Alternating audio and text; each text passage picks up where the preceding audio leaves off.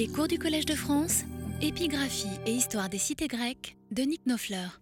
En évoquant pardon, la contribution des Athéniens à une réforme de l'amphictyonie delphique dans les années 180, aux côtés des Thessaliens, vous en souvenez peut-être, nous nous demandions à quoi avaient finalement abouti tous ces efforts pour rétablir les usages en vigueur avant la mainmise étolienne du IIIe siècle. Puisqu'en 178, euh, au témoignage d'un document remarquable, la composition du conseil amphictyonique pouvait apparaître comme fort peu conforme à la tradition la plus vénérable. Ne voyait-on pas les deux représentants de Delphes être nommés en tête de liste, alors que ce privilège avait autrefois été celui des Thessaliens?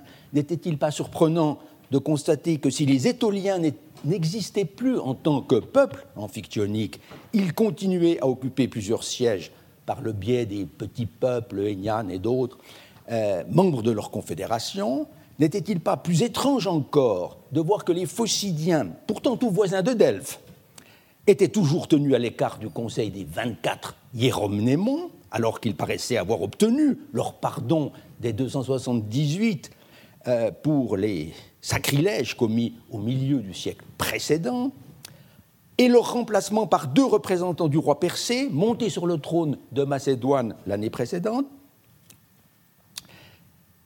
ne donnait-elle pas à penser que les plus solides alliés de Rome avaient subi un échec?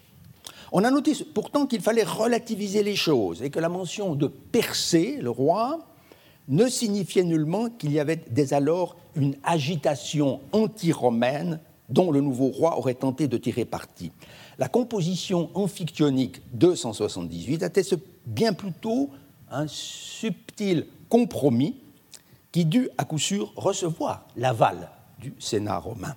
Mais l'historien ne peut faire complètement abstraction de l'avenir, bien sûr, puisque moins d'un lustre plus tard allait se rallumer, et plus rude que jamais, la guerre entre Rome et la Macédoine. Guerre décisive dont on s'accorde aujourd'hui à penser qu'elle fut largement l'œuvre des Romains, désireux d'en finir avec une monarchie qui, tôt ou tard, remettrait, pensait-il, euh, en question leur protectorat sur la Grèce. Une chose est à tout le moins certaine.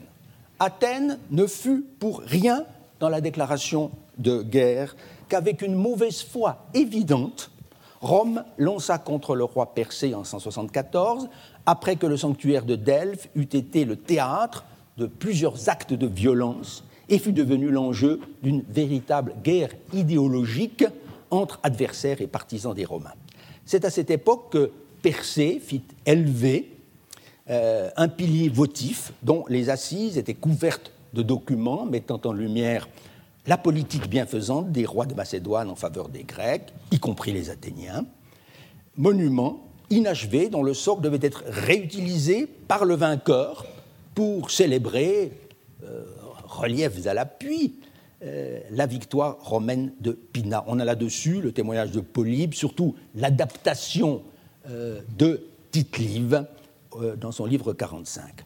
Durant les hostilités elles-mêmes, de 174 à 168, car ce fut une longue et terrible guerre. Athènes ne joua qu'un rôle mineur, se bornant, euh, à offrir aux flottes romaines euh, l'accès de ses installations euh, portuaires au Pirée. Il ne semble pas non plus qu'elle ait cherché à se prévaloir de son statut d'allié des Romains pour s'interposer entre les belligérants par la voie diplomatique, comme elle l'avait fait avec un réel succès, euh, on s'en souvient, dans le conflit romano-étolien en 190-189. Vis-à-vis du royaume de Macédoine, les Athéniens paraissent avoir conservé, jusqu'à sa disparition, une attitude empreinte de méfiance, sinon de constante animosité. On peut l'inférer à bon droit du silence des sources, malgré le risque d'erreur que cela comporte toujours, bien sûr. Car si l'épigraphie attique témoigne dans les années 190-170 de contacts étroits avec les principales capitales royales hellénistiques, surtout Alexandrie, Pergame, Antioche-sur-l'Oronte en Syrie, elle est muette, en revanche, euh, sur l'existence d'éventuelles tentatives pour rétablir un euh, certain modus vivendi avec le monarque régnant à Pella. Il y a eu donc dans les axes de la diplomatie athénienne un profond changement d'orientation par rapport au IIIe siècle, quand le maintien de bonnes relations avec la Macédoine constituait pour Athènes une priorité absolue. Rien ne révèle mieux cette mutation euh, que la série des catalogues relatifs au concours des grandes panathénées, la plus prestigieuse euh, des fêtes euh, athéniennes, célébrée selon un rythme quadriennal. Pour la période allant de 200 à 150 avant Jésus-Christ, on dispose en effet d'un dossier assez complet. depuis que une inscription connue euh, déjà depuis longtemps, euh, le numéro 2314, a pu être rapprochée, naguère, euh, d'une plaque gravée elle aussi sur trois colonnes, document publié en 1992 seulement par Stephen Tracy et Christian Habicht. Cet ensemble, certes toujours amputé, vous le voyez, devait concerner six éditions consécutives des Panathénées de 182 à 100, euh, l'an 162.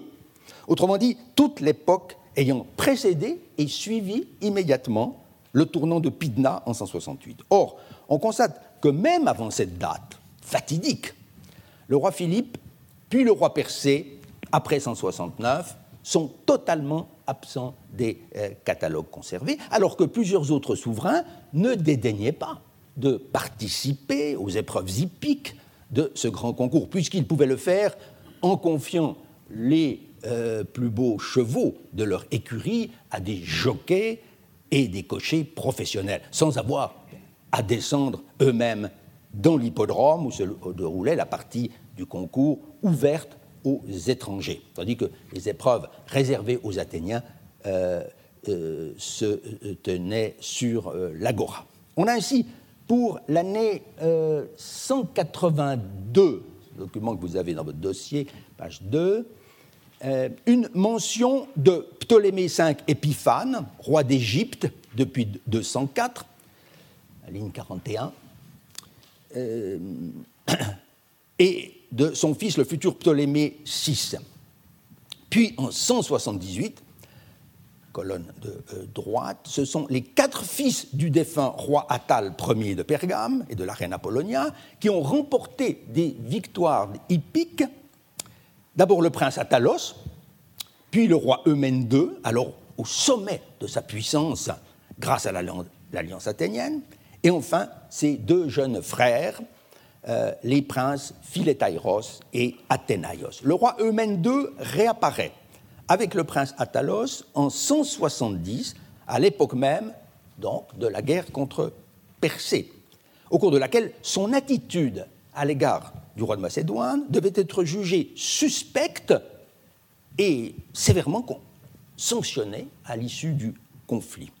Aucune participation royale n'est attestée en revanche dans le catalogue de 166, ce qui n'est sans doute pas fortuit. Mais en 162, Eumène fait une, dans le nouveau morceau, fait une ultime apparition, il devait disparaître peu après, en 159, tandis que le nouveau roi d'Égypte, Ptolémée VI, s'y trouve en compagnie de sa sœur et épouse, euh, Cléopatra, preuve que ces princes et ces princesses concourait seulement en tant que propriétaire d'une écurie. L'absence de tout membre de la maison royale de Macédoine durant la totalité de cette période est donc chose notable. Certes, elle pourrait être fortuite, puisque manque également, dans ce qui subsiste de ces catalogues, tout représentant de la dynastie séleucide, alors même que le roi Antiochos IV de Syrie, fils cadet du grand Antiochos III, vaincu en 189, fut, à partir de son avènement en 175, donc à la veille de la guerre, le plus grand bienfaiteur d'Athènes, dans le domaine édilitaire en particulier.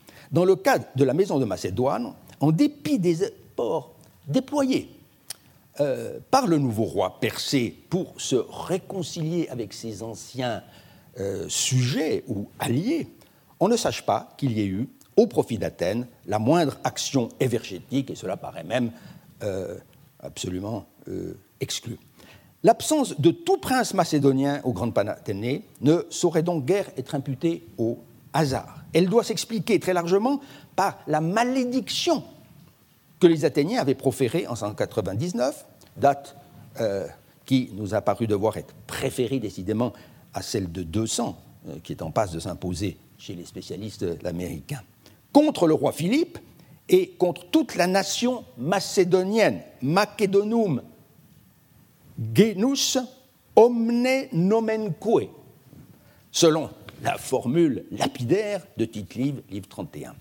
Plus tard, à propos des événements de l'année 174 et des efforts tentés par le roi persien encore une fois auprès des Achéens l'historien latin rappelle que les Athéniens, tout comme les Achéens, étaient allés dans leur colère jusqu'à interdire l'accès de l'Attique à tous les Macédoniens. Un passage du livre 41. Mais cette mesure extrême était-elle toujours en vigueur à Athènes, euh, un quart de siècle après les faits reprochés à Philippe II Il est permis d'en douter, puisque l'un des hommes politiques achéens favorables en 174 à la reprise de contacts normaux avec la Macédoine, s'étonne que seuls des États grecs, seul le koinon achéen, s'obstine à vouloir maintenir cette position extrême vis-à-vis du roi euh, persé, cet execrabilis ista dissertio, le mot d'ailleurs difficile. L'imprécation antimacédonienne a donc dû s'émousser avec le temps.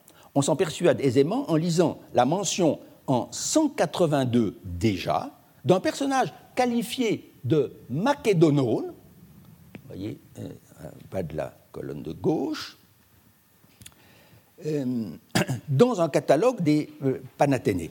Il est vrai qu'il ne doit probablement pas s'agir d'un ressortissant du royaume de Macédoine, mais d'un fils du roi Ptolémée V, mais cela montre de toute façon que l'ethnique macédone, pardon, euh, n'était plus alors tabou à Athènes.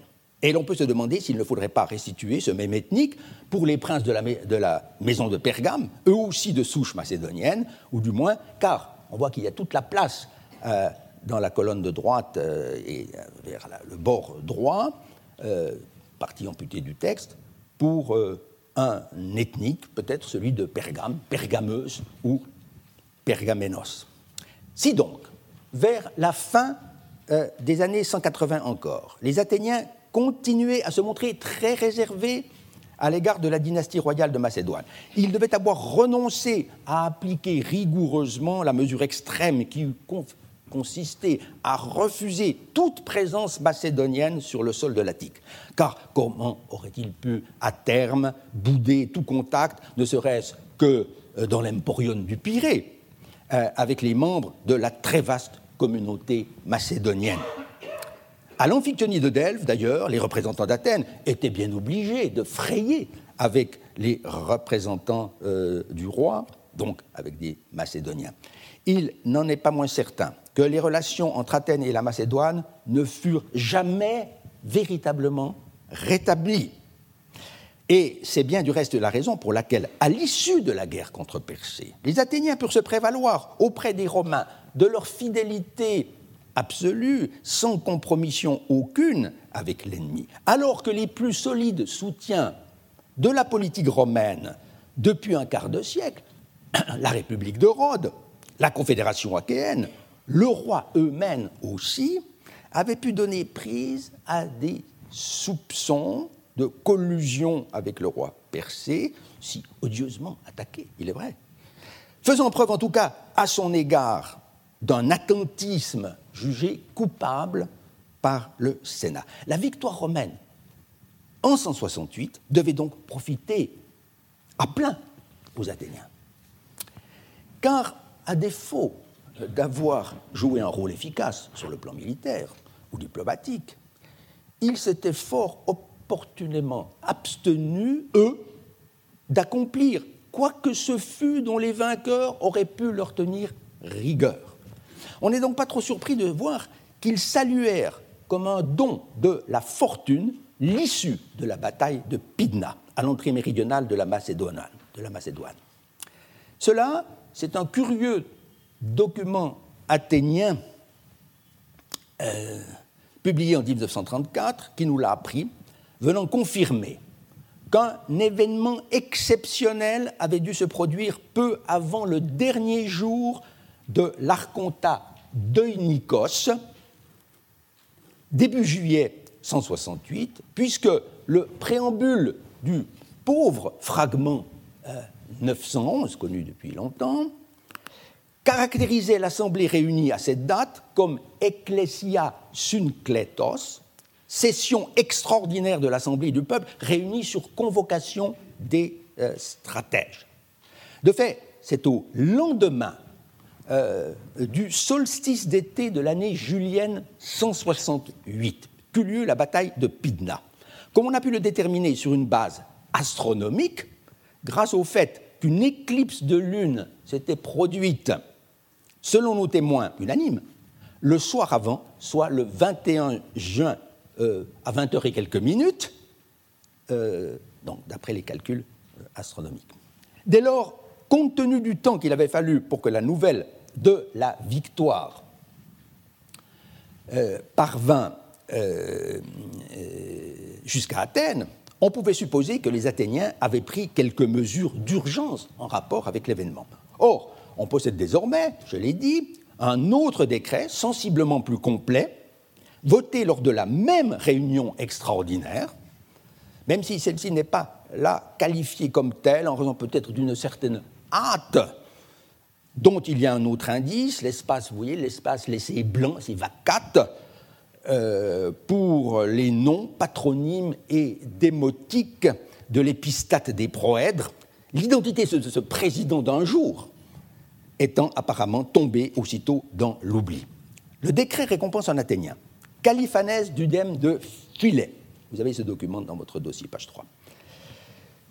Dont il est dit qu'en participant à l'expédition aux côtés des Romains et des frères du roi Eumène, Atalos et Athénaïos, Stratiomenos, Metaromaion, Kaiton, tout Basileos Eumenus, Adelphone, Atalou, Kai Athénaïou, et qu'en manifestant le désir de se rendre utile à sa patrie, Kai Crésimon et Auton, Paraskeyadzain, Boulomenos, des Patridi, il avait assisté à la victoire remportée par les Romains en Macédoine, Sumparen, ten genomene, Romaios en Macedonia, sans que cela impliquât que la cité elle-même euh, eût envoyé un contingent. Le mérite tout particulier de Caliphanès fut d'avoir tenu à manifester son zèle patriotique en prenant l'initiative de venir annoncer en personne à ses concitoyens, tel le glorieux euh,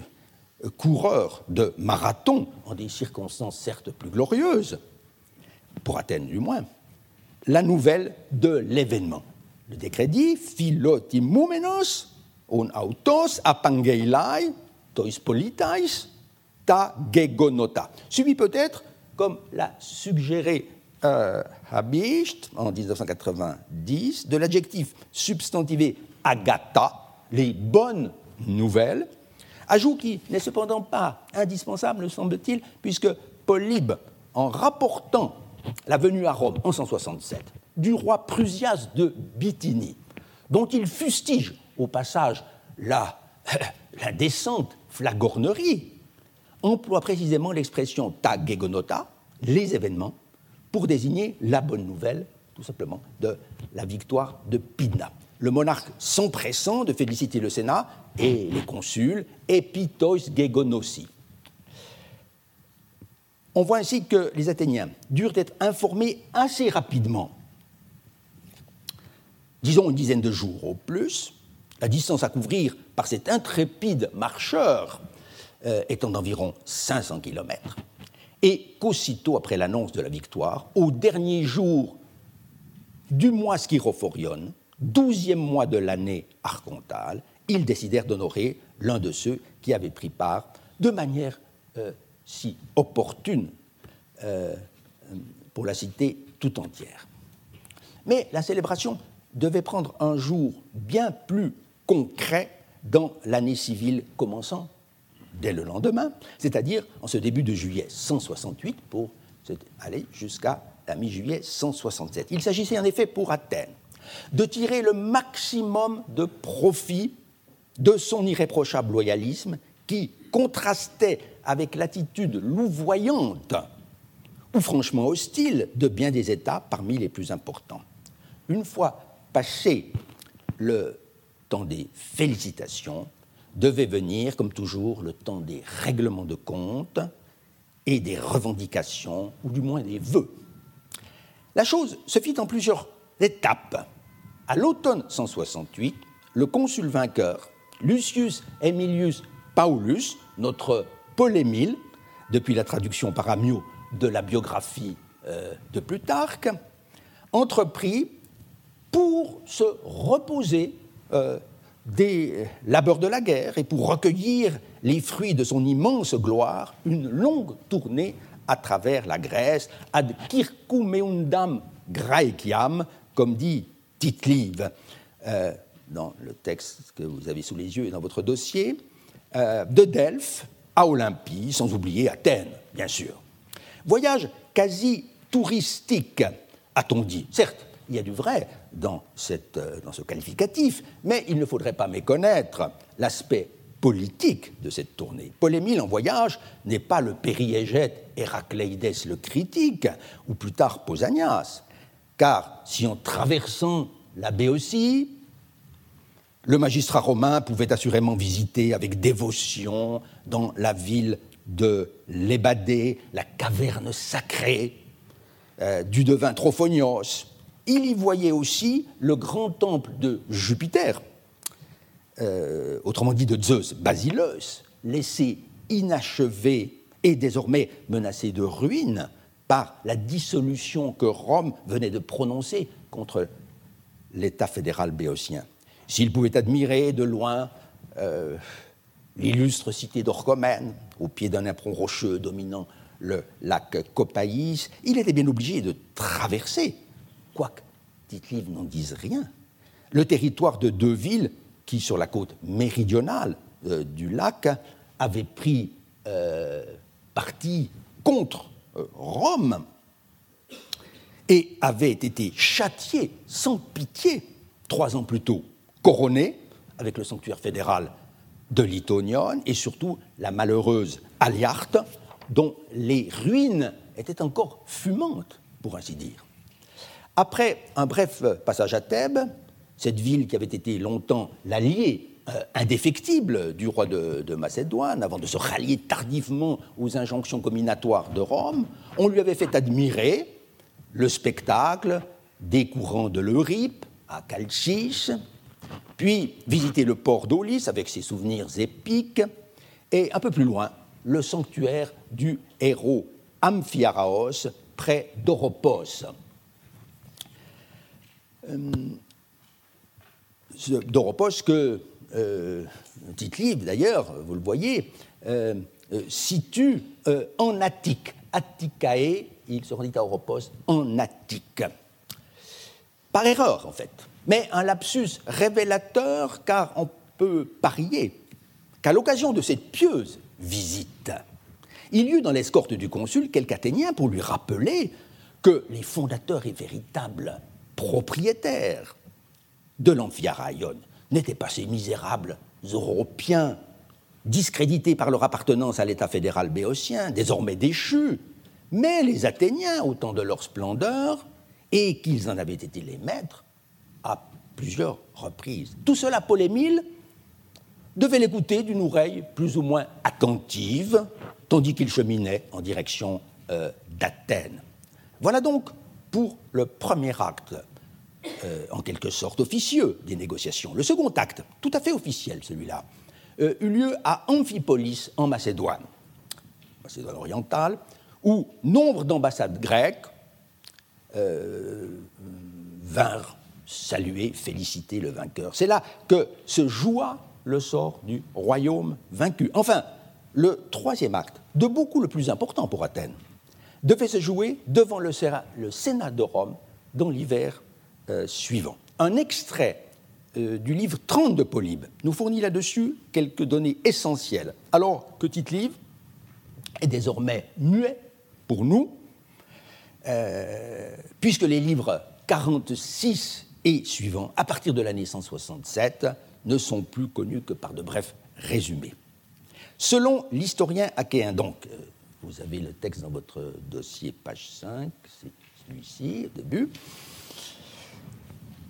euh, cet historien qui, euh, à l'époque des événements, rappelons-le, était âgé d'un peu plus de 30 ans et s'apprêtait à partir pour l'Italie en tant qu'otage des Romains avec un grand nombre de ses compatriotes, les ambassadeurs athéniens envoyés à Rome fin 168 ou début 167 avaient reçu deux séries d'instructions, Heikon, des ditas entolas, disons un plan A et un plan B. Le premier était en apparence au moins plus altruiste et généreux que le second. Il s'agissait de plaider d'abord en faveur des gens d'Aliarta, c'est-à-dire des rescapés de l'affreux massacre dont les habitants de cette ville béotienne avaient été les victimes du fait euh, des Romains en l'an 171, à l'issue du siège conduit par le prêteur Caius Lucretius. Car si la plupart des défenseurs avaient été passés au fil de l'épée, d'autres, et surtout la population civile, femmes et enfants, avaient été réduits en esclavage. Il était, donc théoriquement possible d'en sauver, Anasodzain, un certain nombre, comme cela avait été le cas autrefois, par exemple, pour les rescapés euh, thébains, 20 ans encore après la destruction de leur ville par Alexandre. Il était même envisageable de réinstaller euh, ces gens sur le sol de leur patrie et de ressusciter en quelque sorte la ville d'Aliart, maintenant que les Béotiens avaient durement payé pour leur alliance avec la Macédoine. Et qu'ils avaient donc par là été mis hors d'état de nuire à la cause romaine. C'est ce que devaient demander, dans un premier temps, les ambassadeurs d'Athènes, en s'autorisant de leurs très bonnes relations avec les vainqueurs du roi Persée. Dès lors, cependant, ils ne poussaient pas la grandeur d'âme jusqu'à s'oublier eux-mêmes, loin de là. Comme déjà en 196, après la victoire de Flamininus sur Philippe V, ils avaient mission de réclamer aussi, dans un second temps, la souveraineté sur des territoires insulaires qu'ils considéraient comme leur possession légitime, l'île sainte de Délos, qui leur avait échappé depuis 314 déjà, voilà, donc un siècle et demi. Et les trois îles de Skyros, Lemnos et Imbros, si utiles à assurer l'approvisionnement euh, euh, d'Athènes en céréales de manière directe ou, indirecte. Mais ce plan A ne reçut pas le complet euh, agrément des autorités romaines. Sur la question d'Aliar, nous dit Polybe, les ambassadeurs athéniens eurent beau déployer leur talent euh, oratoire, ils ne furent pas entendus par Menoi des péri Mérous. Ils changèrent alors de sujet, ou disons mieux, de tactique. Ils parlèrent de Délos, de Lemnos et du territoire d'Alerte. Ectes metates eos dielegonto peridelu kai kai ton aliartion non plus du tout, on le voit, des Aliartiens eux-mêmes, qu'ils abandonnaient désormais à leur triste sort, en demandant de pouvoir faire pour eux-mêmes l'acquisition de ce territoire, eis et autus exaitumenoi ten ctesin. Autrement dit, le plan B aurait permis à Athènes d'obtenir en fin de compte ce qu'elle souhaitait dès le début, le plan A n'aurait été alors, si l'on en juge par ce récit, qu'un tour de piste pour gagner la sympathie. Il se serait agi seulement de prouver que les Athéniens avaient souci euh, prioritairement des intérêts de la communauté hellénique et qu'ils les défendaient au risque de s'aliéner euh, la sympathie des Romains. Telle est l'opinion générale. Mais je crois qu'une chose a été méconnue, parce qu'elle paraît avoir échappé à Polybe lui-même, bien informé, certes, mais non pas omniscient, et n'ayant en tout cas pas été témoin oculaire de ces âpres négociations devant le Sénat romain. Cet historien s'est montré sévère sur la conduite euh, des Athéniens vis-à-vis d'Aliarte. S'il admet, sans état d'âme, le bien fondé des droits d'Athènes sur Délos et sur Lemnos, l'acquisition d'une ville béotienne paraît en revanche, à ses yeux, proprement scandaleuse. Comment Athènes, au mépris de toute sa tradition de défense de l'hellénisme, a-t-elle pu mettre la main sans rougir sur une cité qui ne lui avait jamais appartenu, qui était depuis toujours une cité indépendante et passait même pour la plus ancienne, on peut s'en faux, Skedon archaiotate, de toutes les villes béotiennes. Cet accroissement au dépend d'une population vaincue, décimée, dont on scellait ainsi l'asservissement après avoir faim de défendre son retour à la liberté, était choquant. Quand on songeait, poursuit Polybe, à la manière dont les Athéniens s'étaient conduits autrefois, en faisant de leur propre pays la patrie commune de tous, allusion un peu grandiloquente euh, à l'accueil fait, par exemple, aux gens de, de, en diverses circonstances ou à d'autres réfugiés. Pourtant, aurait pu ajouter Polybe. La conduite cynique des Athéniens en 168 avait des précédents nombreux, sans même remonter aux exemples fournis à foison par Thucydide. Songeons seulement à la mise sous tutelle et à l'expulsion des Samiens en plein IVe siècle, ou plus récemment encore à la brutale récupération de l'Europie en 304 grâce à l'appui du roi Démétrios. Polybe a donc préféré voir une espèce de première dans cette indigne façon de procéder, comme si c'était là un moyen d'accabler plus euh, sûrement les Athéniens de son temps. Pourtant, il savait bien que de ce territoire d'Aliart, ec deteston alertion coras, Athènes avait tiré en fin de compte plus de blâme Onéidos qu'elle n'en avait recueilli par la suite de profit, quel qu'il fût. Malon et Carpos De là à penser que les Athéniens, en fait, n'avaient nullement lieu d'être satisfaits de cette acquisition et qu'ils auraient souhaité en réalité autre chose. Il n'y a qu'un pas et que l'on est pleinement autorisé à franchir, me semble-t-il, quand on constate que l'Aliartia ne leur rapporta pour ainsi dire rien et qu'ils ne firent visiblement pas grand-chose pour exploiter cette terre dont l'accès était pour eux fort problématique, constituant une enclave à l'intérieur de la baie sans possibilité de l'atteindre euh, euh, par euh, la mer ou par une voie terrestre aisément praticable.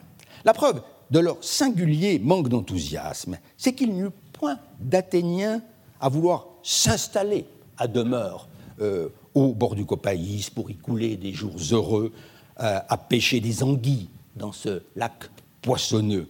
Il n'y a pas trace d'installation euh, d'une colonie à Aliart, ni la moindre mention de clérouque ou de locataire dans les documents d'Athènes. Tout au plus, a-t-on connaissance d'une curieuse euh, inscription euh, mentionnant une association de chasseurs, de cunégoi, jouant peut-être simultanément, il est vrai, le rôle de garde-frontière, association dont émane donc le décret que vous avez sous les yeux, décret attique daté de l'an très précisément de l'an 122 trouvé autrefois dans ce coin de la Béotie, et qui honore un Athénien du, dème d'Autriné, c'est bien un Athénien, Antagoras plutôt que Antagoros, euh, trésorier de cette association, en même temps euh, qu'il exerçait apparemment la charge d'épimélète, euh, c'est-à-dire de gouverneur de l'Aliartie. Ce territoire, les Athéniens se soucier assurément de le délimiter par des bornes, par un bornage. On en a, retrouvé quelques spécimens avec l'inscription Agros Athénaion en toutes lettres, ou parfois abrégé, comme euh, euh, ici. Euh, dans une abréviation dont le sens a été méconnu par euh, l'éditeur en 1986 encore. Ce bornage mis à part, dans le sens. pardon, euh, Athènes paraît s'être largement désintéressée de l'exploitation d'un terroir finalement assez peu productif dans une Béotie ruinée par la guerre. Rien à voir avec Délos. Il est sûr, en tout cas, qu'au début du 1er siècle, après la guerre mithridatique, les Athéniens abandonnèrent de gré ou de force euh, leurs prétentions sur Aliarte. Aussi m'a-t-il paru possible d'admettre euh, qu'une petite cité avait pu y renaître, peut-être, sous le nom de Stéphanais, dont l'éthique stéphanitaille est connue depuis peu par une inscription béotienne datant des, années, des alentours de 50 avant Jésus-Christ. Euh, une modeste réoccupation sur ce site, dont vous voyez l'acropole, est d'ailleurs archéologiquement euh, attestée. Mais vers 160 de notre ère, quand Pausanias passe par Aliarte, il méconnaît complètement, plongé qu'il est dans ses souvenirs euh, classiques, l'histoire récente ou assez récente de cette cité, croyant découvrir dans les ruines qu'il contemple le résultat d'une prétendue destruction d'Aliarte par les Perses en 480, alors que c'est un témoignage de la brutalité euh, de cette intervention romaine contre le roi persé et contre ses alliés béotiens. J'avais commenté naguère ici même cette épouvantable confusion dénoncée il y a plus d'un siècle par l'historien Maurice Hollo. Relevons aujourd'hui euh, qu'une autre erreur, ou du moins omission pendable, a été commise ici par le périégète, qui n'était pas dans son meilleur jour. C'est qu'ignorant encore à ce moment-là tout de la conquête de la Grèce par Rome, parce qu'il n'avait pas encore lu Polybe, euh, comme je crois l'avoir démontré. Quand il rédigea ses Boiotica euh, au livre 9 et plus encore ses Attica au livre 1, Pausanias n'eut même pas le soupçon que ces chers Athéniens avaient pendant près d'un siècle été les maîtres du territoire d'Aliarte par la volonté de Rome. Mais il faut faire un pas de plus en revenant sur la négociation de l'hiver 168-7. Si Athènes avait commencé par plaider pour le salut des Aliartiens survivants, ce n'était pas tant, pensons-nous, par pitié euh, pour ces malheureux, que pour permettre aux Béotiens de rétablir, dans un avenir plus ou moins proche, leur confédération dissoute par le Sénat en 172. Car sans cette ville d'Aliarte, le koinon béotien pouvait difficilement renaître de ses cendres, puisque l'Aliartia était le passage obligé euh, sur la côte sud du Copaïs entre Thèbes, à l'est, et la Béotie occidentale. D'autre part, surtout, c'est dans le pays d'Aliarte que se trouvait, un peu à l'est de la ville, sur une colline, Sténie, euh, euh, ou au col, disons plutôt, euh, situé entre le lac marécageux du Copaïs et la plaine thébaine, le sanctuaire de Poséidon à Onkestos, au lieu de la vie fédérale béotienne à l'époque hellénistique. C'est même exactement à cause de ce sanctuaire, c'est à cause de ce sanctuaire, remontant à une très haute antiquité, Onkestos ayant été fondé, disait-on, par un fils de Poséidon, une monnaie d'Aliarte du 5e siècle, qu'Aliarte pouvait être qualifiée de ville très ancienne, archaiotate polis, car par ailleurs, rien n'indique que cette ville, en tant que cité, ait été aussi ancienne qu'Orchomène euh, et que Thèbes ces deux puissants États béotiens, dont elle dut dépendre euh, successivement jusqu'au VIe siècle avant Jésus-Christ. Cette expression, polybe, dut la trouver probablement dans le discours même des Athéniens devant euh, euh, le Sénat. Car justement, ces ambassadeurs voulaient faire voir aux sénateurs, qui n'y connaissaient rien, toute l'importance de la ville d'Aliarte par son sanctuaire d'Onkestos euh, pour l'ensemble de la communauté béotienne. Mais pourquoi, dira-t-on, se montraient-ils donc si désireux de complaire à leurs voisins? Eh bien, c'est que dans leur plan A, ils avaient à demander une chose qui pouvait éventuellement les indisposer un peu, ces Béotiens. Pas trop, peut-être. C'est que la ville d'Oropos avec son sanctuaire d'Amphiaraos, retourna dans le giron athénien. Cette petite cité, en 287, avait pu se détacher d'Athènes et pour ne pas demeurer dans un isolement dangereux, s'était associée au puissant koinon béotien, alors en pleine expansion. Pendant près d'un siècle, les Européens, sans être eux-mêmes béotiens, sans même parler le dialecte de leurs confédérés, étaient restés fidèles à cette structure fédérale tout en essayant de maintenir de bonnes relations avec Athènes. En 178, dix ans seulement avant euh, l'époque où nous sommes, rien n'avait changé encore, comme le prouve le fait remarquable que dans le conseil amphictyonique de cette année-là, c'était un citoyen d'Oropos, Hermias, fils de Zoïlos, Oropios, qui représentait, aux côtés d'un hiéromnémon de Thèbes, le peuple des Béotiens. Mais dans l'intervalle, tout changea. En 174, la Confédération béotienne, toujours majoritairement réfractaire aux Romains, avait uni son destin au roi persé par un traité d'alliance dont un fragment a été miraculeusement retrouvé il y a peu dans le sanctuaire de Zeus à Dion de Macédoine au pied de l'Olympe. Or, de cette alliance découla une cascade de malheurs pour la Béotie. D'abord, la désunion face à la progression des armées romaines, puis la dissolution, on l'a dit, de ce vénérable État fédéral, décrété autoritairement par le Sénat, et enfin le châtiment infligé à celles des villes qui, même après cela, étaient restées fidèles au roi de Macédoine. Tisbé, Coroné, Aliarte, la plus durement meurtrie par la vindicte romaine. Que devenait, dans cette tourmente, la petite ville d'Oropos? Elle se retrouvait isolée, comme perdue, offerte aux appétits toujours vivaces d'une Athènes qui n'avait jamais renoncé à ce territoire stratégique, dont la possession lui avait assuré, on s'en souvient, une grande prospérité à l'époque dite de Lycurgue, entre 335 et 322, et plus tard encore entre 304 et 287. Malgré le silence délibéré ou non, je ne sais pas, de Polybe, il me paraît impossible de croire, dussé-je être seul de mon avis, qu'une demande n'ait pas été faite dès 267 par les ambassadeurs athéniens en vue de la récupération d'Oropos, puisque moins de dix ans plus tard, les Athéniens firent, et les armes à la main cette fois, une tentative pour mettre l'Europie sous leur coupe, épisode lourd de conséquences, comme Polybe lui-même cette fois sera obligé de le reconnaître en consacrant tout un développement comme à contre-coeur à l'affaire d'Oropos.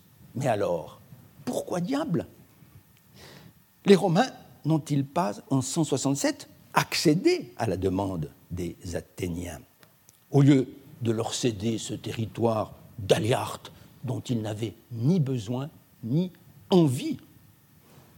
Deux raisons ont dû jouer.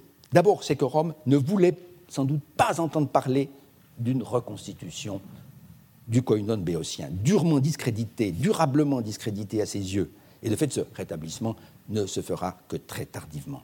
Et puis le Sénat n'avait rien à reprocher euh, aux gens d'Europos, qui justifia si peu que ce fût leur mise sous tutelle athénienne. Non seulement la cité d'Europos ne s'était pas rangée du côté des villes béotiennes rebelles, mais elle avait sans doute collaboré avec les forces romaines dans les dernières années de la guerre contre Persée, prenant exemple par conviction ou par nécessité sur les deux villes dont elle était la plus proche dans le baie voisine, Calchis sur le Rip, Érétrie, métropole insulaire des Européens située à moins de 10 km seulement.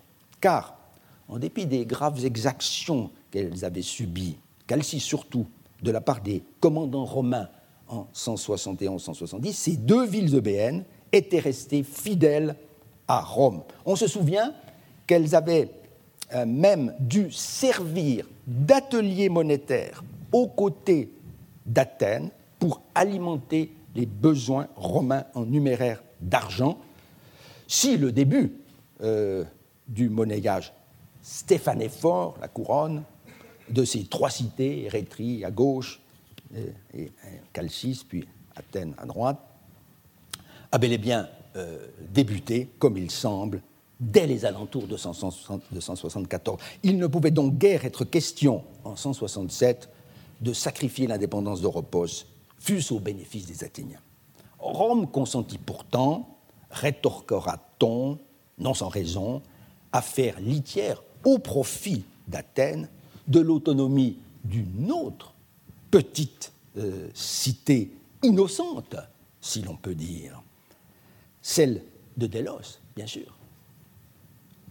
Le cas de Délos est, on le sait, infiniment mieux connu que celui d'Aliart, grâce à une documentation épigraphique surabondante.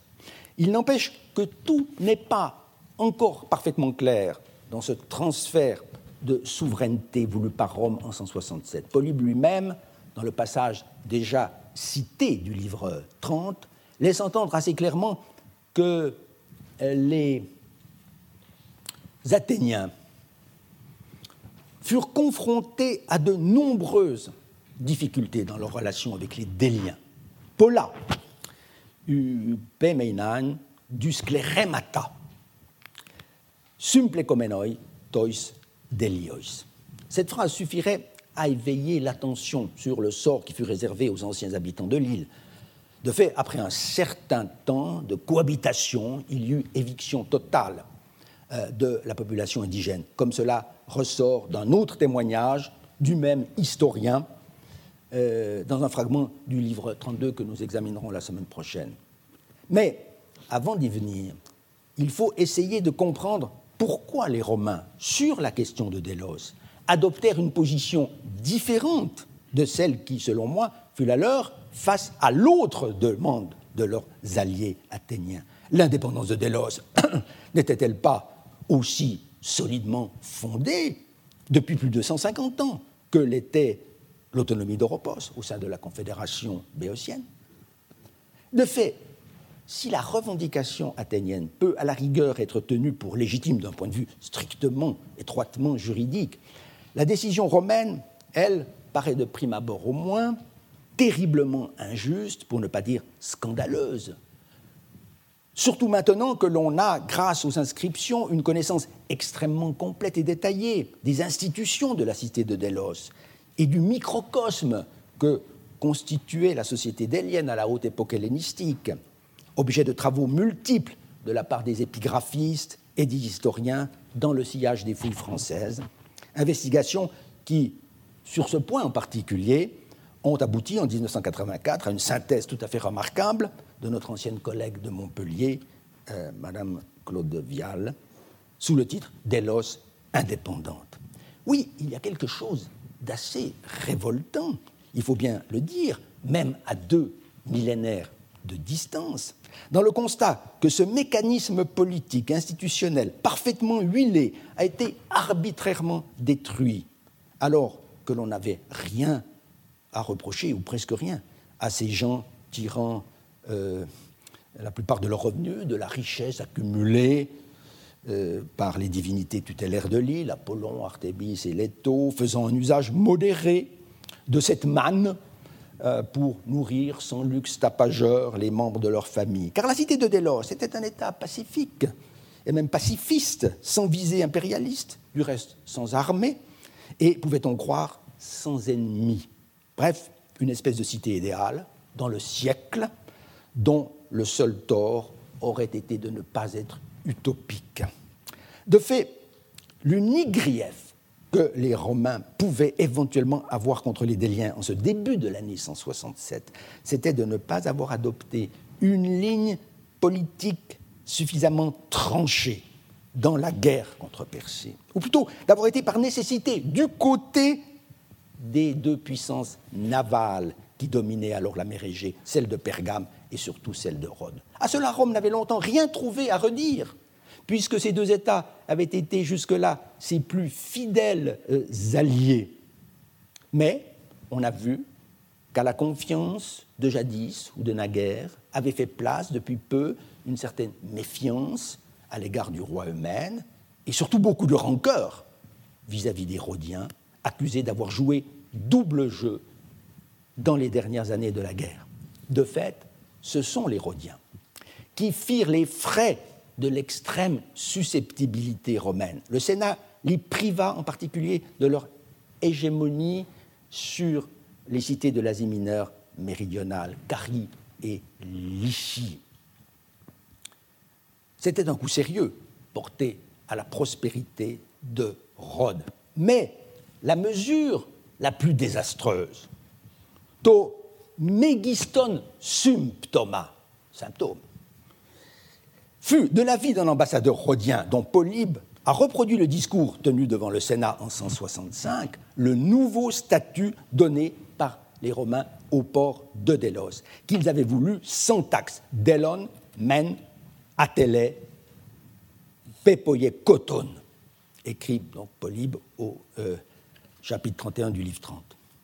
Ruinant ainsi les Rhodiens qui tiraient jusque-là d'énormes revenus, soit un million de drachmes, de leurs taxes portuaires. En mettant l'île sainte sous l'autorité d'Athènes, c'est donc moins les Athéniens qu'ils cherchaient à récompenser, les Romains, que les Rhodiens qu'ils tenaient à punir. Il faut ajouter cependant que ce transfert de souveraineté ne devait sans doute pas, dans leur intention première, aboutir à l'expulsion totale des Déliens. Car on verra la semaine prochaine que l'éviction de ceux-ci fut bien plutôt la conséquence d'une mésentente, à vrai dire prévisible, sinon programmée, entre les deux communautés appelées à collaborer, celle des anciens habitants et celle des nouveaux propriétaires. Mais un point peut désormais être établi. C'est la date même de l'arrivée des Athéniens à Délos. Il n'allait pas de soi, en effet, que leur installation eût été immédiate.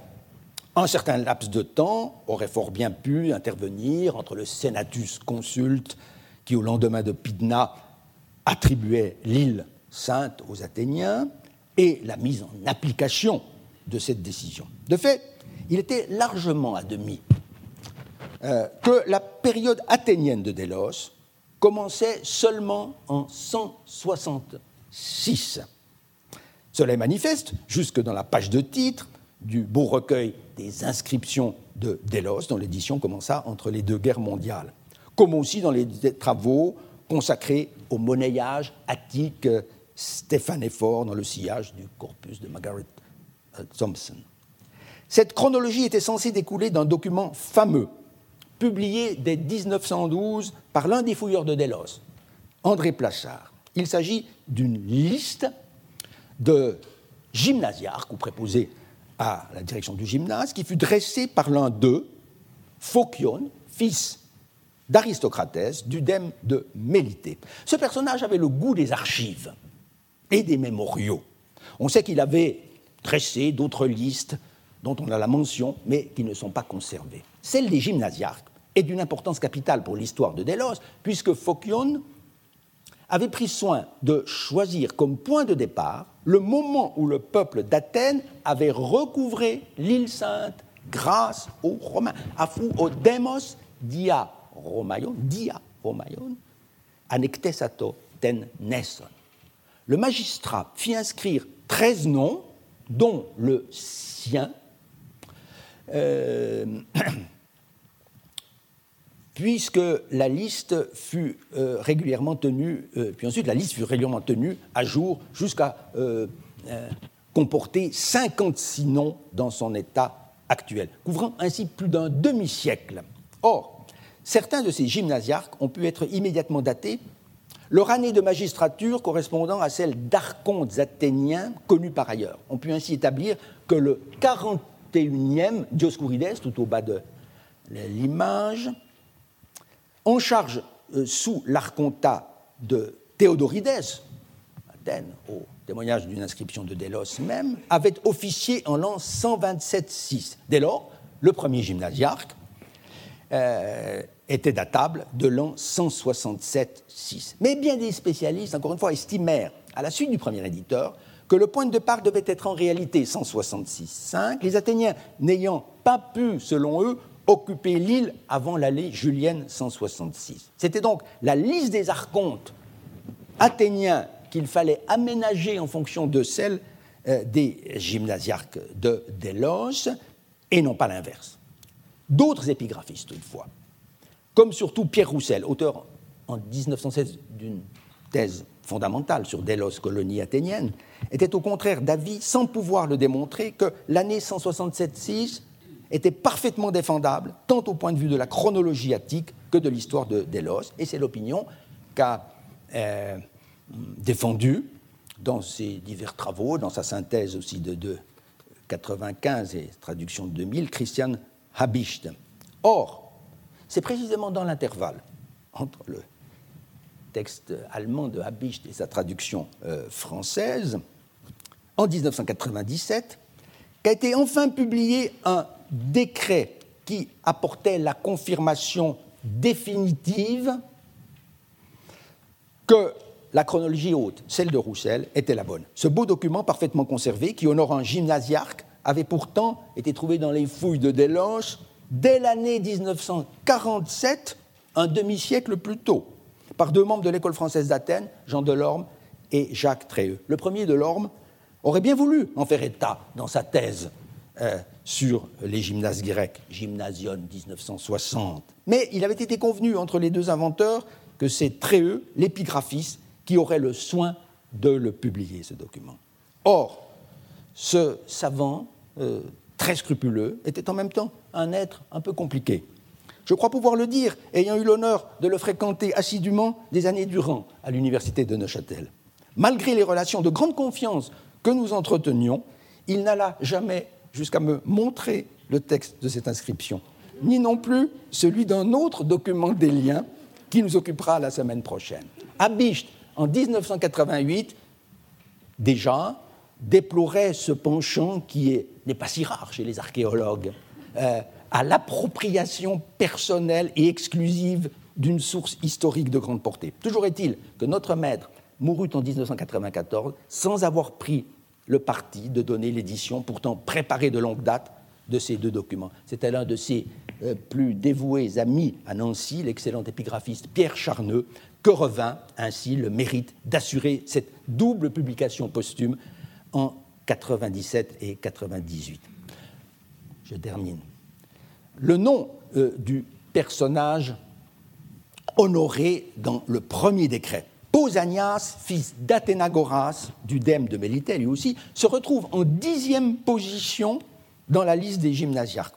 D'autre part, on constate qu'il fut récompensé euh, sous euh, d'Antesterios à Athènes, et puis Antesteriou à Archontos, euh, lequel est attribuable en toute certitude à l'année 157-6. Mais le décret nous informe aussi que l'année de sa gymnasiarchie correspondait, ligne 14, à l'archontat de Pyros, et puis Pyrou Archontos. Or, celui-ci était totalement inconnu jusque-là et devait donc être inséré dans la, ligne dans, la, liste des archontes athéniens. Dès lors, on ne pouvait plus échapper à la conclusion que le premier gymnasiarque datait bel et bien de 167-6 déjà. Ainsi était prouvé que les Athéniens avaient pris leur quartier à Délos dès l'été 167, quelques mois à peine après que l'île euh, leur eût été concédée par les Romains. Bien entendu, le décret pour Pausanias euh, fournit maintes données autres que chronologiques qui mériteraient d'être relevées. On verra tout à l'heure au séminaire ce qu'il apporte à l'histoire complexe du gymnase des liens par son lieu de trouvaille et par son contenu. Mais je voudrais terminer cette leçon très rapidement par la mention d'un de ses apports sur le plan des institutions. Il ne fait pas de doute que le décret émane euh, de la cité d'Athènes, non pas de la communauté des colons, Athénaïon, oi katoikuntes endeloi, comme c'est le cas le plus souvent dans la cité euh, dans, la Délos athénienne. D'ordinaire, en effet, euh, les instances de la métropole se bornaient à confirmer la décision prise dans l'île même par les clérouques. En l'occurrence, il fallait l'intervention, il a fallu l'intervention auprès du Conseil et euh, du peuple d'Athènes d'un personnage fort bien placé pour vanter les mérites de ce gymnasiarque en vue de lui faire octroyer les honneurs que l'intéressé se jugeait en droit de demander.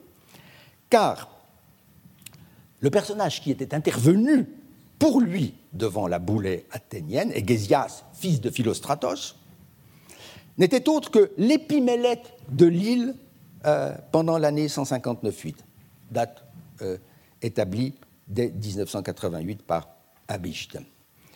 Euh, donc l'épimélète, c'est le gouverneur chargé d'administrer au nom de la cité la communauté coloniale.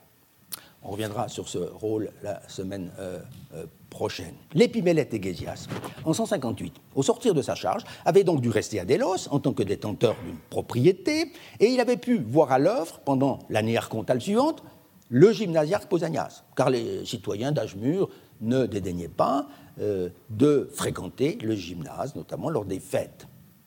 Son compatriote lui avait paru avoir rempli ses fonctions euh, avec une piété et une générosité dignes d'être récompensées par l'octroi d'une statue. Ce Pausanias n'avait certes pas accompli des bienfaits de première grandeur, mais il avait tout de même payé de sa poche la fourniture d'huile, faisant remise à la cité de la somme affectée aux dépenses de sa magistrature, sans parler de quelques aménagements au gymnase. Dans l'énoncé des sacrifices dont Pausanias fait euh, à s'acquitter, on peut relever la mention euh, de tois theois kai tois euergetais, qui atteste un culte des grands évergètes. Ce culte des grands évergètes, comme l'a montré récemment Léopold de Mijotte, euh, euh, n'était pas une institution délienne. C'est une importation euh, d'Athènes où l'on connaît cette association des dieux et des évergètes depuis le début du IIe siècle, avec des évergètes tels que le libérateur de 229 Diogénès. Ce qui est spécifiquement déliens, en revanche, c'est le local servant de bureau aux, aux, épimélètes euh, de l'Emporion, à proximité duquel le décret athénien enjoint de dresser la statue Paratoarcheion ton tu emporiu epimeleton. Or, ce local était déjà connu par un décret honorant ce même collège de magistrats.